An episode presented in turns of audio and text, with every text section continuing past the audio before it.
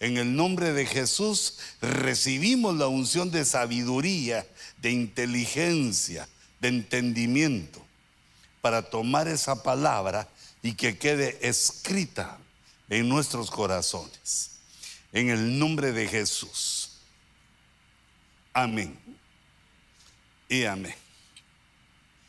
Hermanos, yo he estado estudiando ya desde hace algunos meses he estado estudiando y son aquellos temas que no, no los puedes dejar ir porque te regresan. Y es el tema del deleite. No, solo me quiero basar en eso, sino que eh, para mí es un tema tan importante porque, eh, digamos, si uno quiere ministrar, si uno, eh, digamos, su anhelo es que le toque predicar en algún lugar, o ya está en algún lugar de honor, como bien decía el apóstol Freddy. Ya, ya está, ya Dios lo puso, ya está eh, actuando como ministro. Y no se deleita en lo que hace. Está en graves problemas. Se, se quiere ir temprano. Eh, eh, bueno, como aquellos servidores que son cachos, que llegan tarde y se van temprano. Siempre tienen una excusa.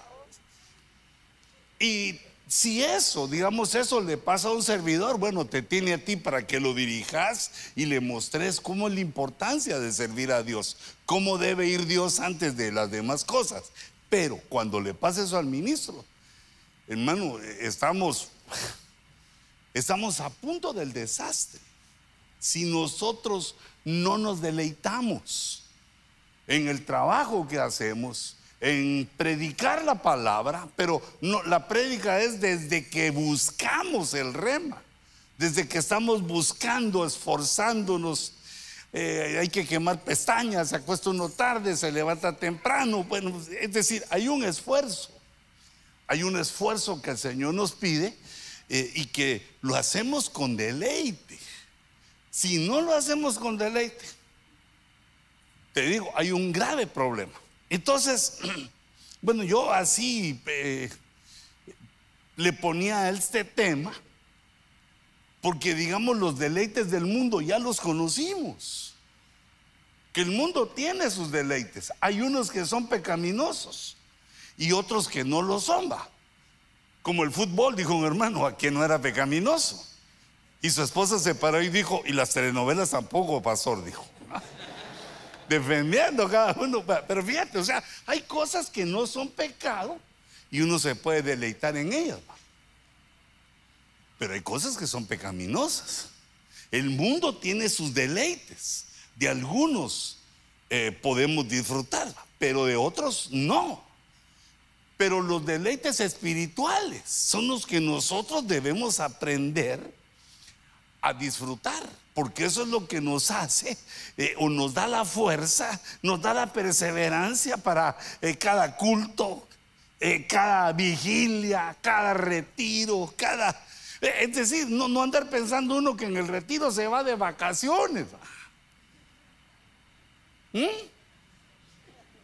Aunque yo creo que sí, a todos se, nos viene eso de ah, estar en traje de baño en la playa. Bueno, a los que se atreven a ponerse traje de baño, porque yo ahí sí a eso ya renuncié, hijitos.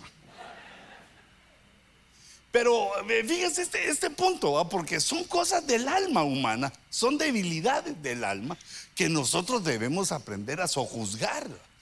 Eh, los deleites del mundo no son para nosotros ya sino que tenemos que aprender a deleitarnos en las cosas divinas, puse yo ahí, en las cosas de Dios. Entonces yo estaba leyendo este verso, que es un verso así, eh, digamos, eh, como, como profundo, que me fue llevando a, esto que te estoy diciendo.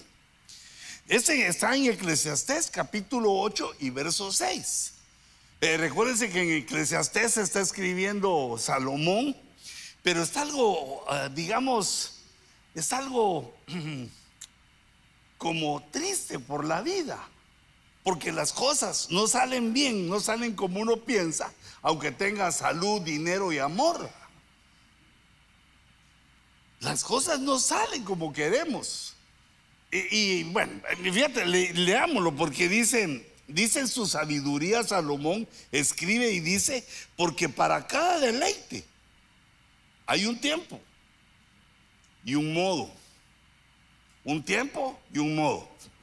Pero sigue. Esa es la parte que complica el entender este verso, porque dice, aunque la aflicción del hombre sea mucha sobre él, esta es la versión de las Américas. Fíjate que habla de la aflicción y del deleite. Que el deleite tiene eh, un tiempo y, y una forma de deleitarse, pero que la aflicción es mucha. Como que nos quiere dar un equilibrio, pero entonces me voy a esta versión, la CEE. A la, no, miro mejor aquí yo porque los, para mí le escrito. Mira cómo dice, esta ya no dice deleite, sino que estos hermanitos tradujeron suceso, ah no, asunto. Para cada asunto, pues cada asunto tiene su momento y su método. Que ya método quiere decir que hubo una inteligencia, hubo un intelecto que analizó el asunto, conoció el asunto y propuso una forma de solucionarlo, de enfrentarlo o de disfrutarlo. El hombre está expuesto a muchos males. Eso en lugar de que la aflicción del hombre es mucha, dice que el hombre está expuesto a muchos males. Mira, otra versión. La corona de Jerusalén dice, todo asunto, vuelve a mencionar asunto en lugar de deleite, todo asunto tiene su cuándo y su cómo, pues es grande el peligro que acecha al hombre. Entonces aquí, bueno, la primera enseñanza que debemos de tomar es que la vida tiene o está dotada o la vivimos nosotros por medio del tiempo. Las cosas en la vida nos van a ir viniendo por medio del tiempo, porque cada suceso o cada deleite tiene su tiempo. Si lo dejas atrás, se te fue. Si lo querés apresurar, no lo logras. Tiene su tiempo y tiene la forma de tomarlo, de disfrutarlo. ¿Mm? Pero también hay un peligro. Eso dice la corona de Jerusalén. Dice que hay un peligro y la CEE e dice que el hombre está expuesto a muchos peligros. Pero aquí hay otra enseñanza, que cuando un verso no está entendido plenamente por nosotros, hay que buscar el contexto. Hay que seguir leyendo adelante a ver qué explicación da el Espíritu Santo sobre ese asunto. Eh, adelante o regresar. Regresar unos versos para ver que hilvanemos el tema. El intelecto que Dios nos dio, la, inteligencia, el conocimiento, la creatividad, el razonamiento, todo eso lindo que tenemos aquí en la cabecita, funciona naturalmente, espontáneamente. No hay que encender ningún switch ni apagar nada, sino que uno pone atención, recibe ese conocimiento y eh, el intelecto se encarga de proponerte algo. Y en el intelecto ya tenemos al Espíritu Santo que nos ayuda a ordenar y, a ver esa situación. Por lo tanto, el intelecto a veces necesita que veamos los, muchas veces, todas las veces, el contexto, antes y después. Entonces yo avancé un verso más para ver a qué se refiere la aflicción del hombre. ¿Por qué el hombre está expuesto? ¿Cuál es el peligro que tiene el hombre? Y Salomón lo explica en el siguiente verso. Tomé la versión Dios habla hoy, que me pareció muy entendible, fácilmente entendible, cómo lo traduce o lo interpretan esos hermanitos. Dice que la aflicción la exposición al mal o el peligro que acecha al hombre es que nunca sabe qué va a suceder. Nunca sabe qué va a suceder, ni hay nadie que se lo pueda advertir. En ese momento Salomón tiene esa, eh, digamos, esa reflexión que él hace, pero que es propia eh, digamos, de un momento de tristeza, de, fracaso, de, de derrota, pero no es propia de aquel que anda de gloria en gloria de victoria en victoria, de fe en fe. Porque más adelante encontramos, eh, pero recuérdate que en Eclesiastés Salomón es algo, eh, está dolido, la vida lo ha tratado duro a pesar de su grandeza. Pero no quiero hablar de eso, sino que más adelante, en el libro de los Salmos, es que aquí puse al ladito, mira, modo es la forma de hacer las cosas. El modo es la forma de hacer las cosas. ¿Cómo hacer? El modo. ¿Cómo? Pero yo leo, si el problema del hombre que dice aquí, eh, Salomón, es que no puede saber el futuro, que no puede saber lo que va a pasar. A los que buscamos a Dios, ya no tenemos ese problema, porque, por ejemplo, tenemos eh, la profecía que nos habla de los eventos futuros de la humanidad, uno. Y además tenemos dos, la ley de la siembra y la cosecha, que esa nos ayuda a ver un poquito más adelante si uno ve que una persona está haciendo el bien, sabe que le va a ir bien. Si uno se da cuenta que uno está haciendo el mal, los otros puede ser que lo ignoren, pero uno sabe. Si uno sabe que está haciendo el mal, la ley de la siembra y la cosecha le enseña que eh, tarde o temprano le va a ir mal, que esa siembra va a venir a su vida y que va a tener que comer pues lo que sembró. Que no va a querer manzanas si sembró lechuga. Y además también puede saber en el futuro las promesas que Dios ha hecho. Por ejemplo, le dice Dios a Isaías, le dice, mira, decirle a mi pueblo, decirle que le va a ir bien. Entonces uno viene y oye al profeta, te va a ir bien. Recibo, dice uno. Yo digo que con ganas hay que decir recibo. Viene el profeta y dice, vosotros sois bienaventurados porque teméis a Jehová.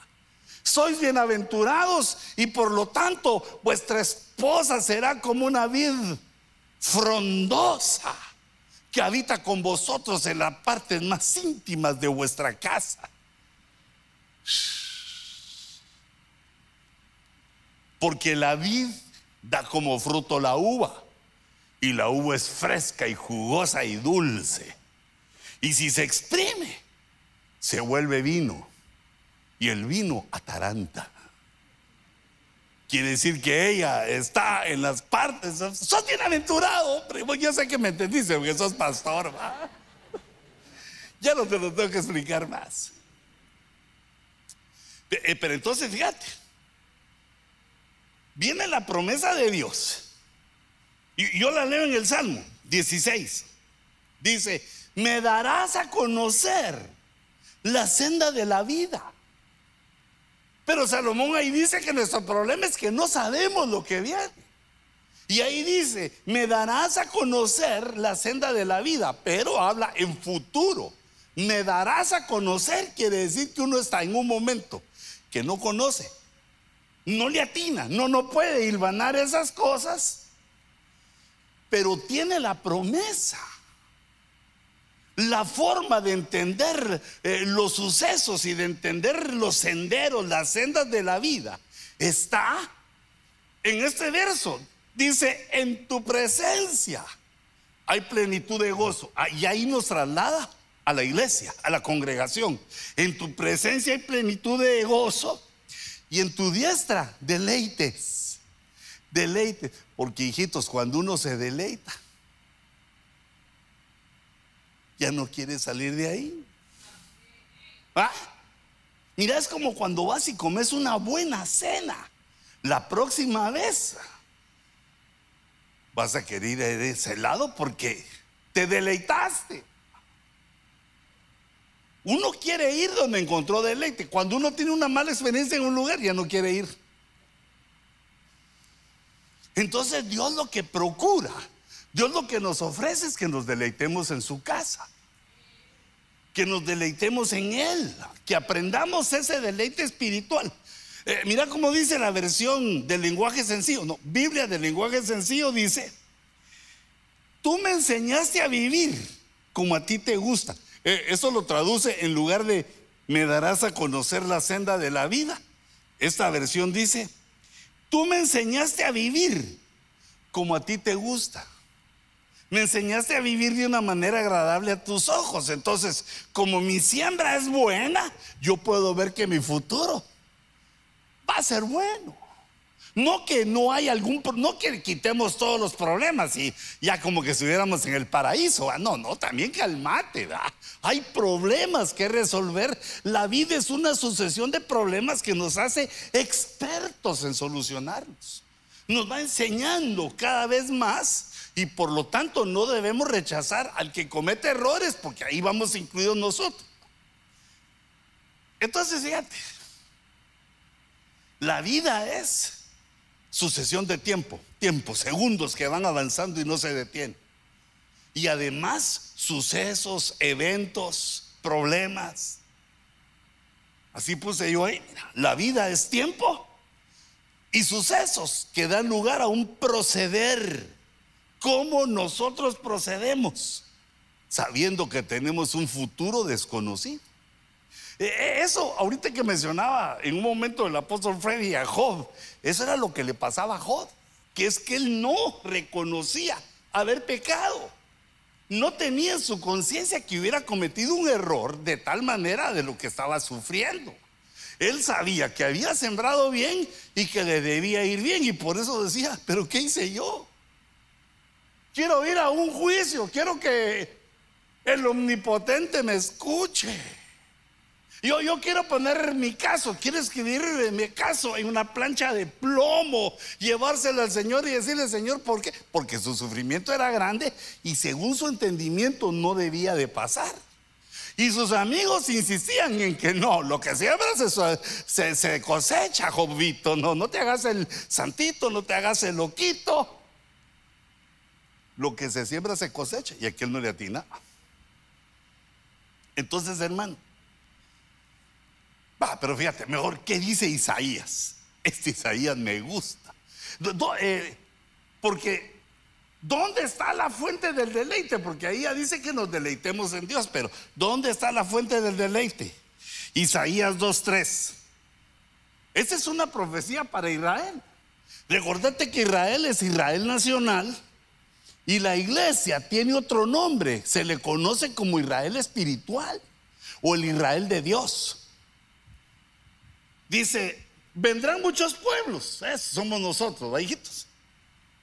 Como dijo el hermano de Holanda, de, de, Escocia, de todos esos lugares venimos. De Zacazonapa, de Quesaltenango, todos esos lugares. Vendrán muchos pueblos y dirán, venid, subamos al monte del Señor, a la casa del Dios de Jacob Subamos, vamos, elevémonos. Subamos a la casa de Dios para que nos enseñe acerca de sus caminos y andemos en sus sendas.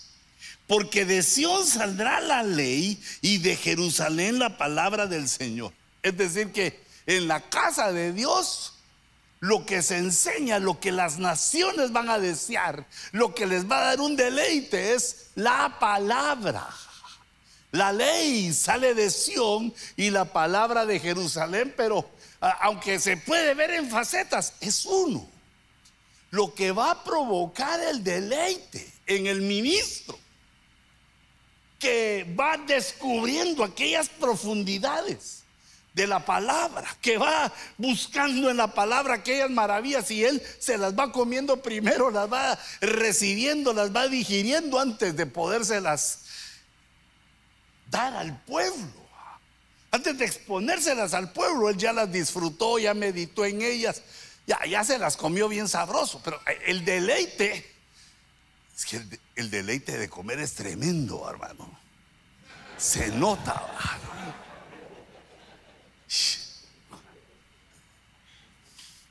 Mira, dejaste el cigarro, dejaste el licor. Los que no vinieron dejaron de ser mujeriegos. Pero comer no pueden dejar eso. Bueno, fíjense, fíjense, eso qué interesante. Entonces nos empieza a decir la Biblia que, de acuerdo a lo que dice Isaías, que hay un deleite en la ley. En la ley de Dios. Eh, la ley de Dios podemos englobar toda la palabra, palabra de sabiduría, palabra de ciencia, la palabra de consuelo, todas las, facetas de la palabra, porque eh, la palabra es el verbo y el verbo es Dios. El verbo es nuestro Señor Jesucristo. Esa es la palabra, la que en el contacto con la palabra nos da ese deleite que nos da la fuerza para si no querer ir a vacacionar cuando no es hora. Mira ya los pastores escondiéndose en las playas para que no sea que los vaya a ver algún hermano de Bilucho que también anda ahí en las playas y él igual nadando ahí entre los tiburones en tiempos de estar en el culto. Entonces fíjate, ¿por qué la ley? Porque la ley, en la ley, es decir, en la palabra, en los 66 libros, en el Antiguo y en el Nuevo Testamento, toda esa belleza que hay ahí. Dice, eh, esa es una parte de Romanos 2.20, la parte final. Dice que tienes en la ley la expresión misma del conocimiento y de la verdad.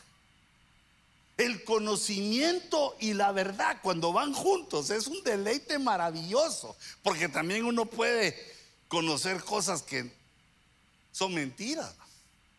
Más ahora con internet, hermano, unos cuentedazos que hay en internet. Pero esos sí son mentirosos ahí desde.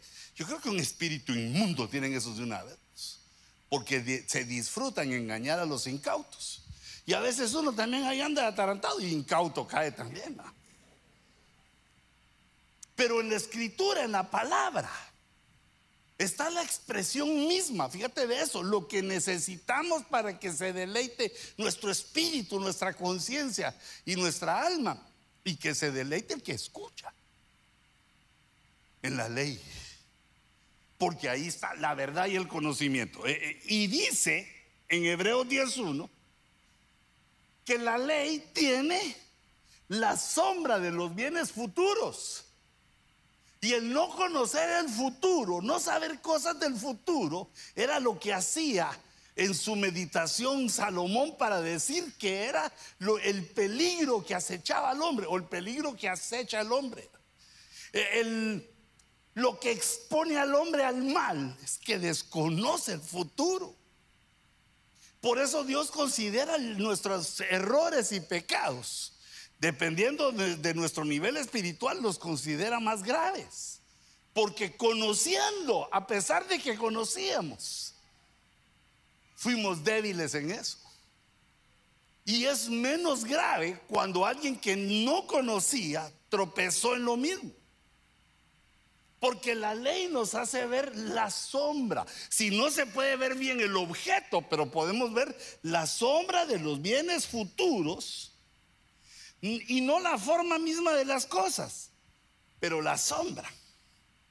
Nunca puede, dice, por los mismos sacrificios que ellos ofrecen continuamente año tras año, hacer perfectos a los que se acercan. E, es decir, que la perfección se alcanza ya por el Espíritu Santo y se alcanza eh, de una manera espiritual dirigidos por el Espíritu Santo, pero la ley es importante para ver nosotros cómo debemos de actuar, cómo debemos de responder, cómo debemos de proceder. Fíjate hermano,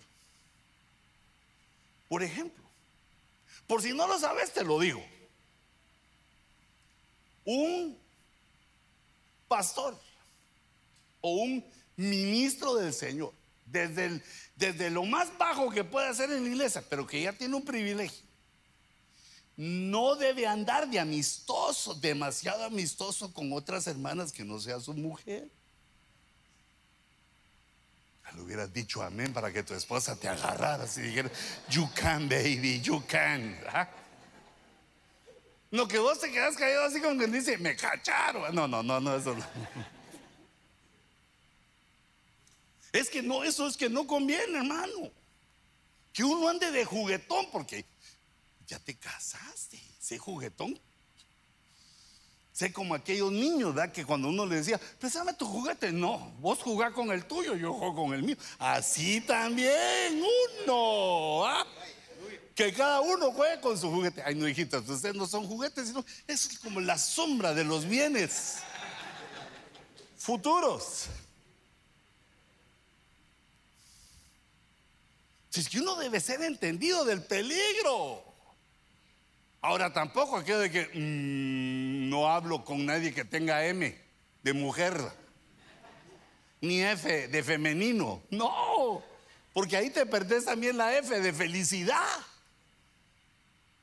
Si no, me debes de comprender que no es que uno se vuelva metido en una cueva, pero que debe haber cierta distancia porque es peligroso.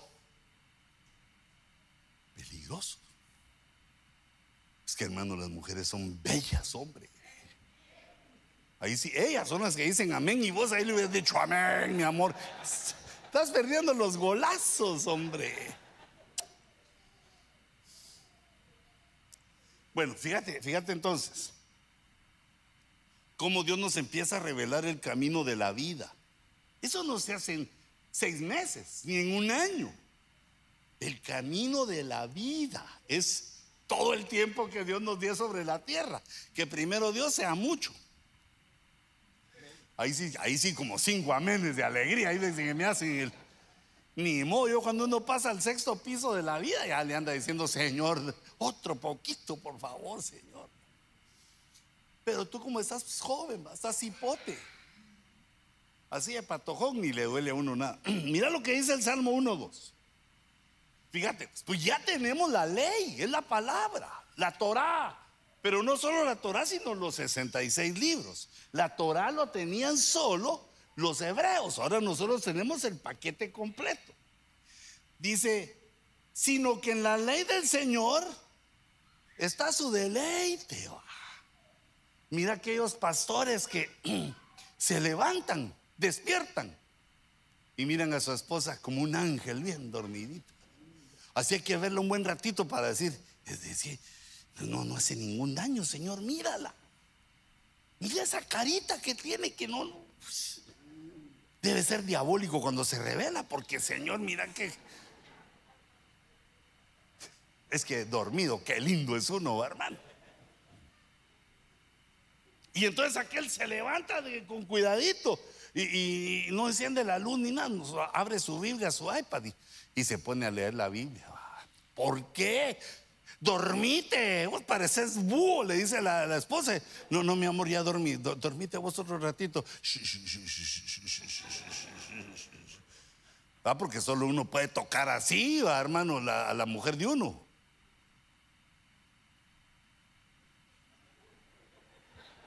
Se levanta, te hace el desayuno y vos estás, gracias. ¿Qué quiere? Sus cornflakes. Lo que usted quiera, my love. Y, vos leyendo otro, otro. Te deleitas. Pero ni sabes que hay pastores que lo primero que hacen es que encienden la tele. Y ni modo, y empieza la señora, bájale volumen, no he dormido, mi amor. Ay, desde ahí empiezan los guamazos, desde las seis de la mañana. Yo digo que temprano para pelear. Mi amor, espérate unas tres o cuatro horitas, hombre, y el primer round del día. Mira, como esa palabra está en nuestro deleite, entonces meditamos. Ya cuando ya no se puede leer porque la señora le exige a uno, man, ya no, ya, ahora, ahora atendeme a mí, ya lo cerras y te quedas. Aquí hablándote, hablándote, y vos, Juan capítulo 1.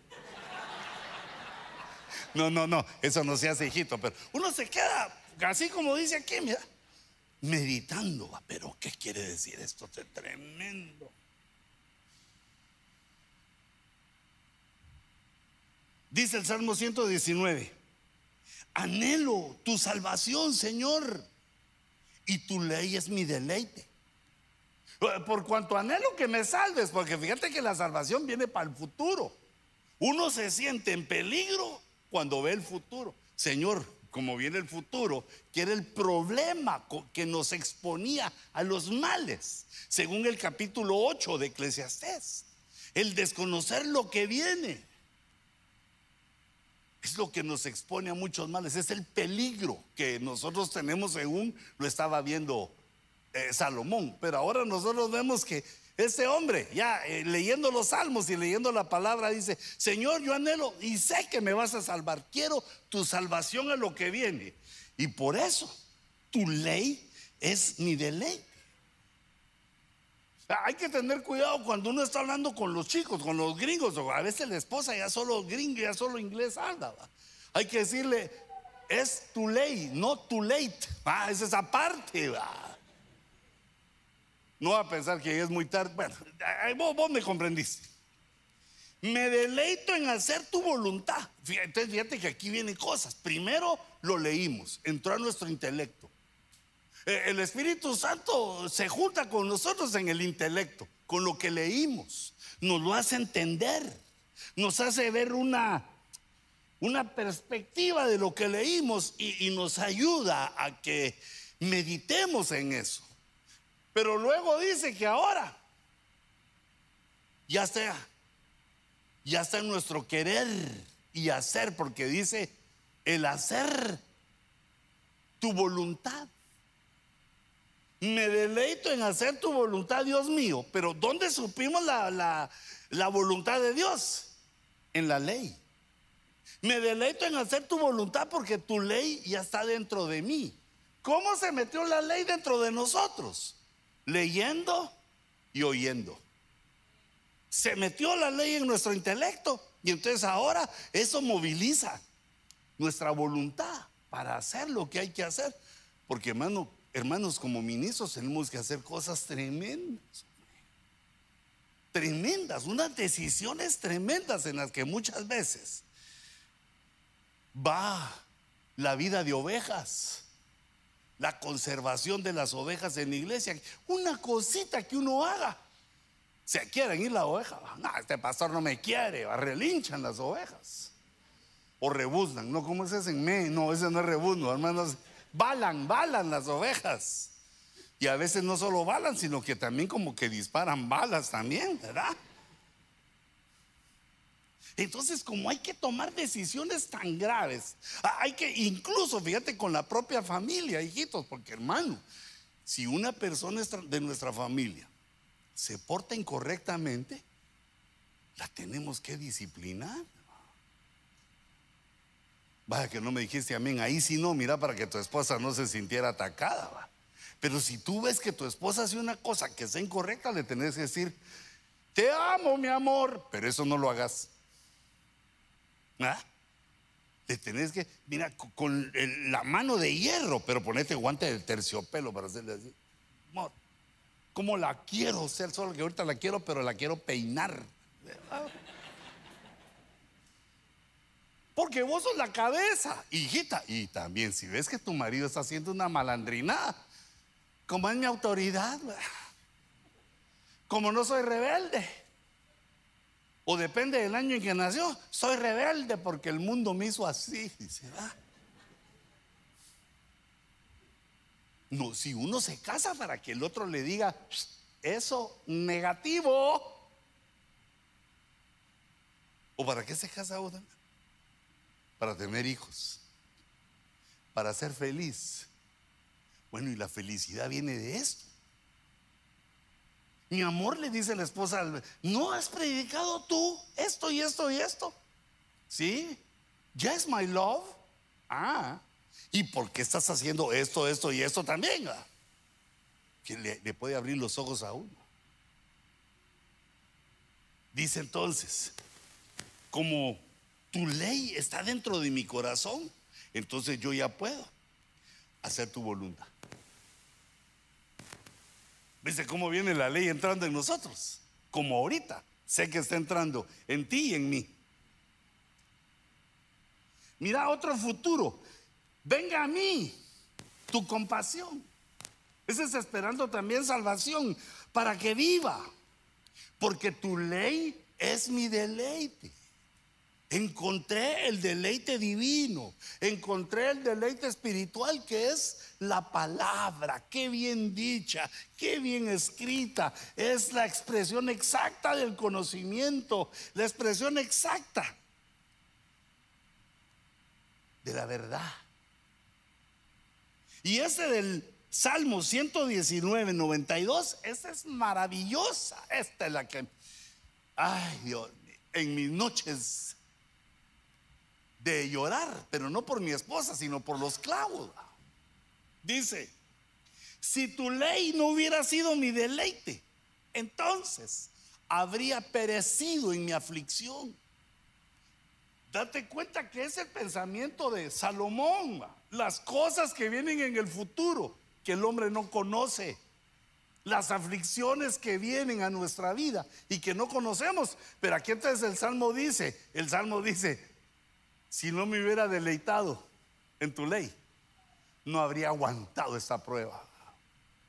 Pero como había disfrutado la palabra, cuando vino la prueba, lo soportó. La Biblia, la palabra, la ley de Jehová nos fortalece. Mm. Pero mira esto, mira eh, en el Salmo 19, mira cómo catalogan a la ley del Señor, a la palabra del Señor, que es perfecta. La ley del Señor es perfecta. Cuando le empezamos a introducir en nuestro ser, nos empieza a perfeccionar. Así dice, mira, dice, la ley de Jehová es perfecta, que restaura el alma. Si restaura el alma, quiere decir que la teníamos mal. La teníamos golpeada, destruida, desviada, manchada, todos los eh, apelativos que le querrás poner. Pero la ley nos va restaurando, nos va desmanchando, va sanando las heridas. Queda la, cicatriz del guamazo que nos dieron, pero se va restaurando y te llega a tener el que se deleite en la ley de Jehová, llega a tener su alma en proceso de restauración o restaurada, porque es que la ley es la que restaura, la ley del Señor es la que restaura. Restaura el alma. El cuerpo, sí, hijitos, perdón, qué mala noticia. El cuerpo es con cirugía estética o cuando venga el Señor.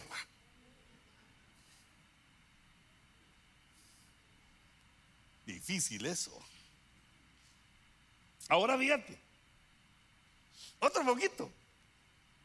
Porque quiero, quiero lanzarte como que así con ganas de deleitarte. ¿va? que el último ratito antes de quedarte bien dormido, o sea que estás leyendo unos versículos de la... Es que Dios le habla a uno de una manera tremenda. Va, fíjate, porque a cada quien Dios nos va dando, nos va dando cosas de acuerdo a, a cómo Él nos trata. Salmo 37, 31. La ley de su Dios está en su corazón. ¿Te acuerdas que ahí la dejamos? Eh, la ley en el corazón, eh, ese deleite nos había puesto la ley en el corazón y entonces ya podíamos vivir una vida de acuerdo eh, a, lo que el Señor dice. Que nuestra vida haga feliz a Dios, que Él diga, este es mi hijo. Pero mira lo que hace la ley de Dios adentro de nosotros en nuestro corazón. Hace que no vacilen nuestros pasos que nuestras decisiones sean firmes. No como aquellos hermanos que van a cumplir 37 años de casado y, hermano, yo no estoy seguro si me casé con la mitad de mi naranja. O si ella será la mitad de la naranja y yo la mitad de la toronja. A la voz 37 años después todavía, todavía vacilan. Esa es, hombre. La mujer que uno escogió, esa es. por eso uno en la billetera, que es la más rápida del oeste, tenés que llevar una foto de ella para recordar cuando estés en aflicción, cuando tal vez alguna mujer bella, va joven, te vea cara de billetera y te haga ojos, ¿va? queriendo sacarte todo lo que tenés. Vos sacás la billetera para que ella diga, oh, pero que si ahí tenés la foto de tu esposa. Eso sí, una foto cuando tenía unos 18 o 20 años, ¿verdad, hermano? Perdón, hijita, perdón. Pero, perdón, es que eso fue extra. Pero mira, tú también llevabas una foto de tu marido y en tu cartera, ¿lo miras? Cuando hizo su primera comunión con su candelita así. ¿eh?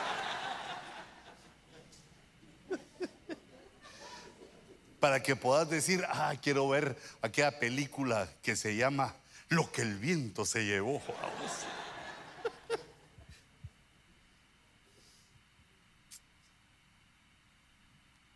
que no vacilen tus pasos.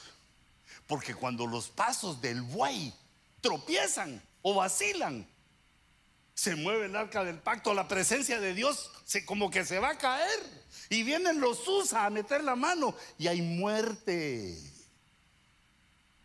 No podemos andar en esas actitudes. Hermano, ¿y será que si me voy a otra ciudad y me vuelvo a casar puedo volver? Así, así es bravo. Es que mi esposa, fíjese hermano, que... Pero ¿por qué no lo pensaste antes? Por eso a todo soltero le digo, observe bien a esa criatura de la cual se enamoró, porque no hay otra. Desde que te cases con ella, pasaste a la calidad de cohete quemado. Allá, otra ya no hay. Y aunque te echen fuego, ya no ya no arrancas ahí ni estallas tampoco.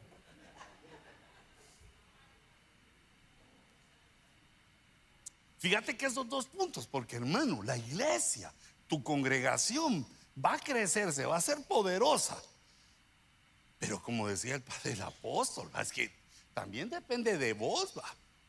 Porque aquí dice, mira, e, ese es el ministro que sus pasos no vacilan. Y en el Salmo 119, 165 dice, mucha paz tienen los que aman tu ley.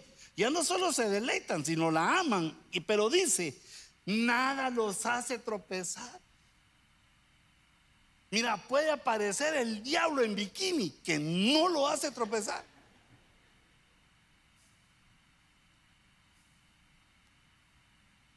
si tropezas vos, haces tropezar a la gente también, hombre. Porque la unción desciende a la cabeza y tú sos una cabeza. Tú sos la cabeza en tu congregación.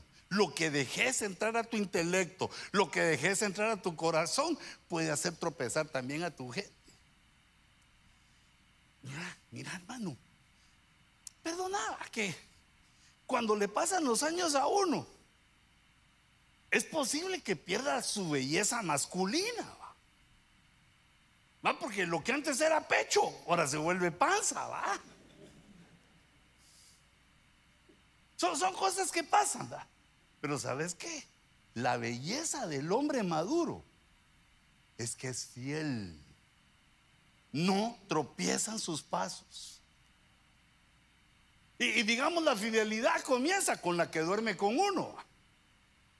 Como dijo un hermano, no, si conmigo lo que duerme es la perrita, hermano, que mi, esposa ya me sacó a la sala.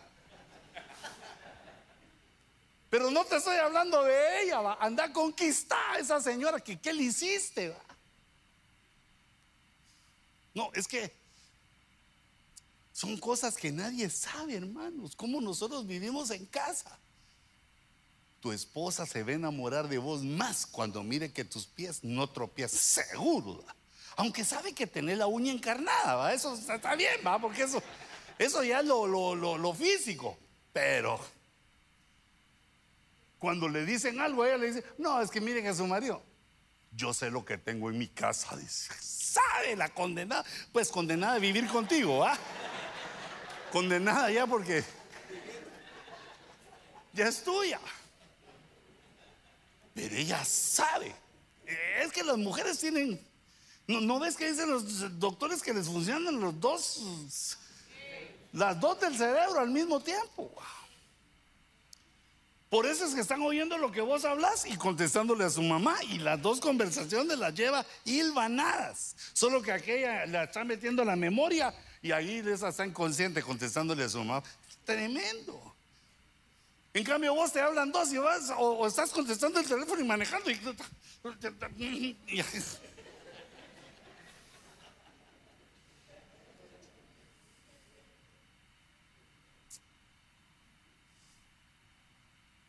Ya me están llamando los restaurantes que ya van a cerrar. Ah, entonces mira, mira, eh, eh, los dos resúmenes maravillosos de qué es lo que le ocurre a uno que pone la ley en su corazón. Primera, está en Mateo 7:12. Este es importante porque quiere decir que no, no la ley era solo para los del antiguo, también para nosotros. Dice, por eso dice, todo cuanto querráis que os hagan los hombres, así también haced vosotros con ellos. Porque esto es la ley y los profetas. Como querés que te traten, así trata tú. ¿Querés que te sea fiel tu mujer? Sé vos fiel. La, la belleza mayor que puede tener un hombre maduro es que es fiel. Fiel, fiel en la iglesia, fiel en su trabajo. En el trabajo no anda viendo que se queda perdido para ver si se lo lleva a su casa. Es fiel el hombre. En la calle con la familia. Eso le da, eh, le da el grado. Bueno, a los ministros y también a la gente. La gente que puede alcanzar eh, la fidelidad, porque la fidelidad es un fruto del Espíritu. Es un fruto del Espíritu que surge en nosotros. Aprender a ser fiel a mi autoridad, a mi pastor y el pastor a su apóstol y el casado a su mujer y el que trabaja a su, jefe. Ser fiel te va a hacer guapo. Cuando tu esposa te pregunte, ¿y usted cómo se llama? Hombre fiel y misterioso. Bond, James Bond. Así va para nosotros a aparecer vos, puro agente secreto. Y ella así, mira, así porque como que las rodillas no le aguantan de ver esa majestad con la que ella se casó. Viejito pero fiel, vamos. Arrugadito pero fiel. Dice, mira cada una de estas arrugas que tengo son batallas que he librado por ser un hombre fiel a ti, mi amor. Ah, pero fíjate la segunda. Romanos 13, 10. El amor no le hace mal al prójimo. No se venga uno. No anda uno chismeando, no anda uno diciendo cosas que no son, sino que dice que el amor es el cumplimiento de la ley. Hijitos, y nosotros a veces enclavos entre pastores. No, es que aquel, ¿y qué hombre? Si uno tiene lo que Dios le da, ni él puede tener más, ni vos menos, sino que cada uno de nosotros tenemos lo que Dios nos quiere dar. Lo que hay que hacer es aprender a decirle, Señor, dame a mí también aprender los principios de cómo Dios cumple los, deseos del corazón. Digamos, eso lo, lo leí ayer. Deleítate a sí mismo en Jehová, en la ley. Deleítate en Jehová y Él concederá los deseos de tu corazón. Mira, hijita, cuando aquel marido atarantado, no, ya no la quiero, usted, yo creo que la voy a hacer sencilla. Usted va a conseguirme dos de a 20 en lugar de usted que ya tiene 40. Cuando te diga eso, no digas, me voy a vengar, hasta que lo mire de rodillas, chillando, lo voy a perdonar. No, no digas eso, sino dobla tú las rodillas y decirle, Señor, ya lo viste, dice lo que me dijo. Enamóralo de mí, Señor. Que me mire guapa, joven, fresca. Que parezca yo una lechuga por fresca delante de sus ojos.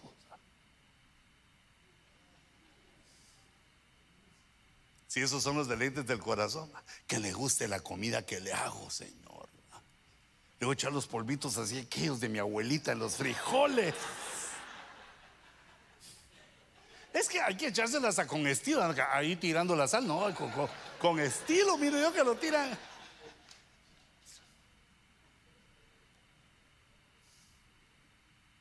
Bueno, fíjate, te dejo este verso, porque es la palabra que nos da consuelo, porque de todos modos nos toca llorar, pero no solo de tristeza sino que también de alegría. Mira como ministros en el Señor, a veces cuando uno llora, ya, ya el sentimiento está mezclado, ya, ya no sabe si uno si es de tristeza o es de alegría o es de las dos al mismo tiempo porque sabe que el futuro es bueno, que Dios te va a perdonar, que Dios va a quitar ese mal, que Dios va a terminar ese problema, que nuestro futuro va a ser bien. Porque amamos y nos deleitamos en su palabra. Deleítate. Que el Señor nos dio un espíritu de amor por su palabra. Que aprendamos y que Él se manifieste para que nosotros nos deleitemos en su ley. Cierra tus ojitos un momentito. Si te atreves conmigo a decirle, Señor,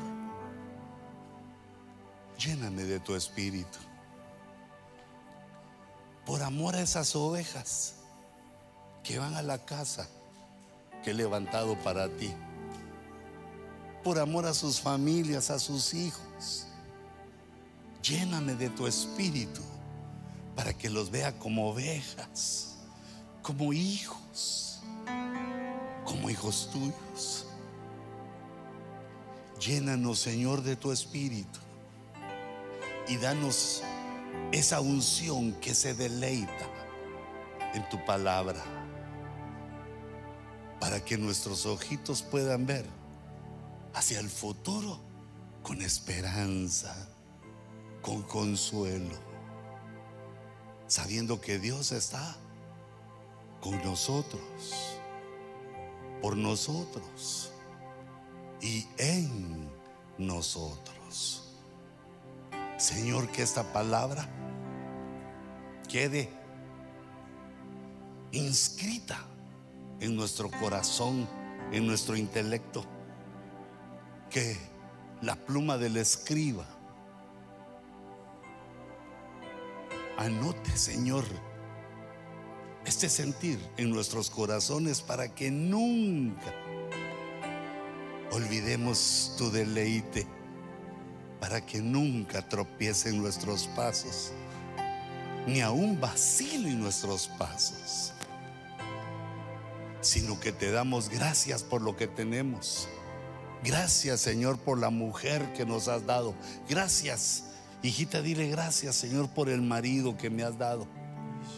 Gracias por nuestra familia. Gracias por la iglesia a la que asistes o a la que ministras. Gracias, Señor, porque nosotros somos los que anhelan deleitarse en tu ley. Por la autoridad apostólica que el Señor me ha dado, sello esta palabra en tu corazón. Si la recibes, yo la sello en tu corazón. Solo dile, Señor, recibo mi porción y mi parte y me aferro al deleite de tu ley. Porque tú eres nuestro Dios.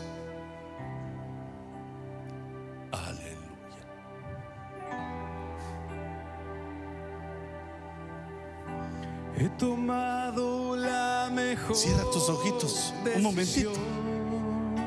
Cierra tus ojitos.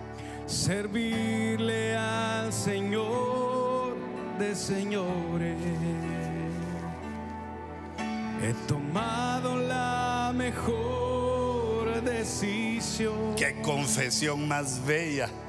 Yo y mi casa serviremos al Señor.